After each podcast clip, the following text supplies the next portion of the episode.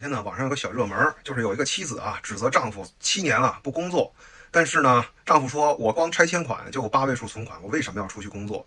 很多人呢就看了个标题啊，就觉得这个事儿真的呃太可笑了，对吧？但是呢，我对这个事儿有更大的兴趣，我就深挖了一下，我去看了一下全篇的这个采访和原文，我发现这个事儿啊，是一个非常优秀的自我觉醒的男性在面对。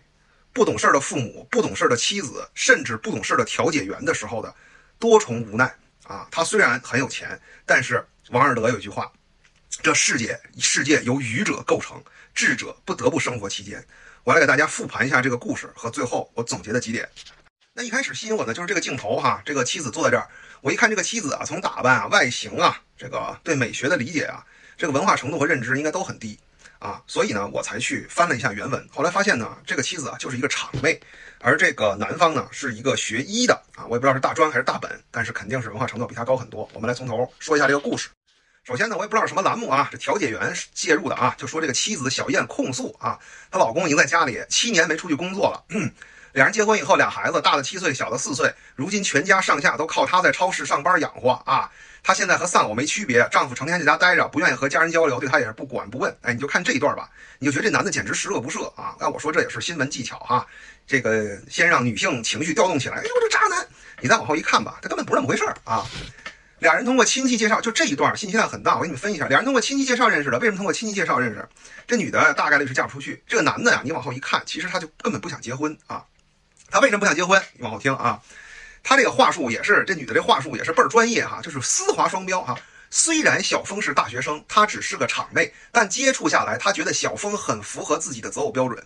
虽然，但是这种因果结构是这么用的吗？啊，虽然我比你差很多，但我觉得我们俩还挺合适。你听着不别扭吗？难道你不应该感激对方不嫌弃你吗？你那意思还是你不嫌弃他是吧？哈，双方家长也很满意，你们家长肯定满意，他们家长为什么满意？我觉得祸根就没在这儿啊。婚后，她说丈夫越来越沉默寡言，拒绝和家人沟通。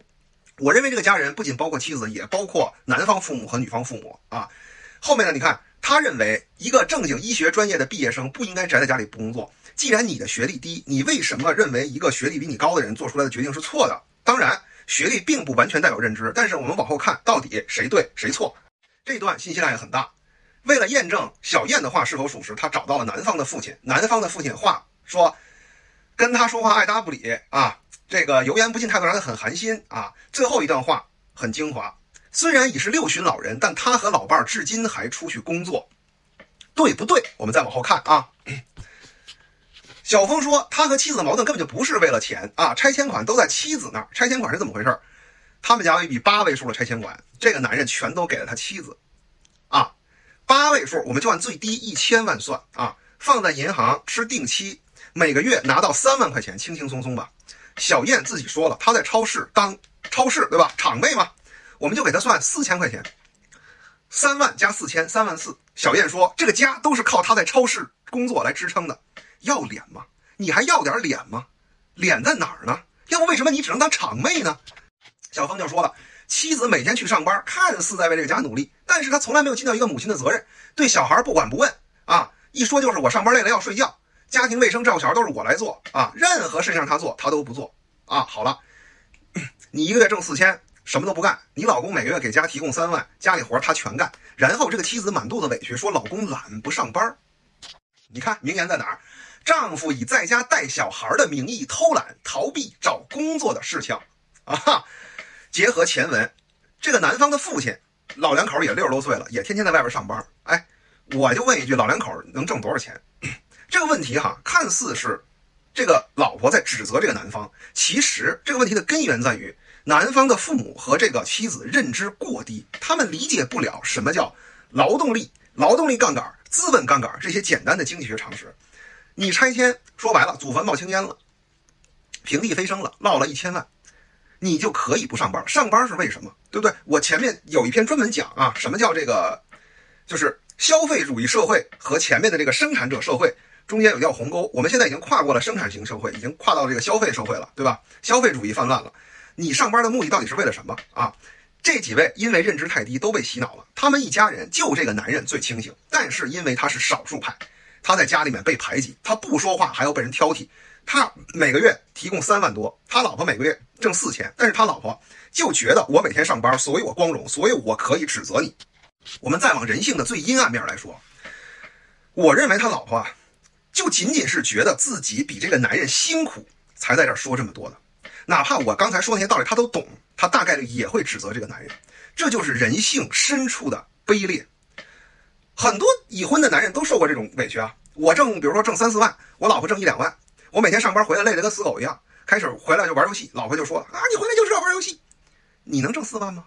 要不咱俩换换，我回家打扫，你去挣四万块钱，不提，不提啊！后面又讲哈，就真的哈，我就觉得我这人他就就就就看这个问题就真的和我猜的差不多。这个老公啊，小峰就说。从小到大，他认为自己母亲的教育是失败的，母亲总会逼他做一些他不想做的事儿，逼他学医啊，逼他找工作，就是因为母亲的强势和固执，导致小峰离家出走，在外漂泊几年不回家。强势女人毁三代啊，要素齐全吧？这故事，嗯。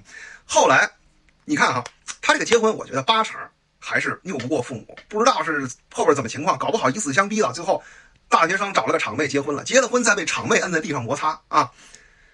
但是呢，孩子生了，孩子生了，这个男人很有责任心。他说：“我被教育，我觉得就失败了。我对孩子的妈，我也不指望了，就这认知，所以我来带这个孩子。我希望他不再受到我妈和他妈的这种负面影响，对吧？所以他在当这个家庭主妇。我站在一个男人的角度，我认为没有任何一个男人会觉得当家庭主妇是一个比工作更轻松的事情，一个都没有。而且哈，这个第三方调查员发现。”小峰并不像妻子说的那样无所事事，他还利用带孩子的空闲时间学习英语和物联网相关知识，甚至还自学了日语。但是这些妻子小燕表示毫不知情。可是真的是不知情吗？人家在电脑面前学习记笔记，但是在小燕的眼里，这就是无所事事。那么故事发展到这儿，我已经可以下一个定论了：这是一个非常了不起的男人，但是很遗憾，他从太底层的地方出来。他身边的所有人，包括他的父母，都在拼命的在把他拉回苦难的深渊，甚至以好心的名义，这就是真正底层人的悲哀。你的亲人会以爱的名义，牢牢的扼住你的咽喉，哪怕从天而降一笔巨大的财富，都不能让你更幸福，因为你没有摆脱那个低认知的圈子。最悲剧的是什么？最悲剧的就是这个调解节目真的是为了两个人好吗？不是的，它是为了节目效果。这类节目谁最爱看？就是小峰的父母那个年纪的人最爱看。他们的价值观是什么？宁拆十座庙，不毁一桩婚。所以这个节目的走向和结局一定要符合这一批认知很低的老年人的预期。所以调解员明明看到了两个人在财富、认知、个人素质上的巨大差异，但他仍然带着两人进行了调解，仍然希望一家人重归于好，仍然把这个男人推回苦难的深渊。所以啊，独立思考这个故事，我真的很难受。其中有一些情节啊，甚至唤醒了我自己一些很不好的回忆。各位，多读书，多思考，和低认知的人切割吧，切割。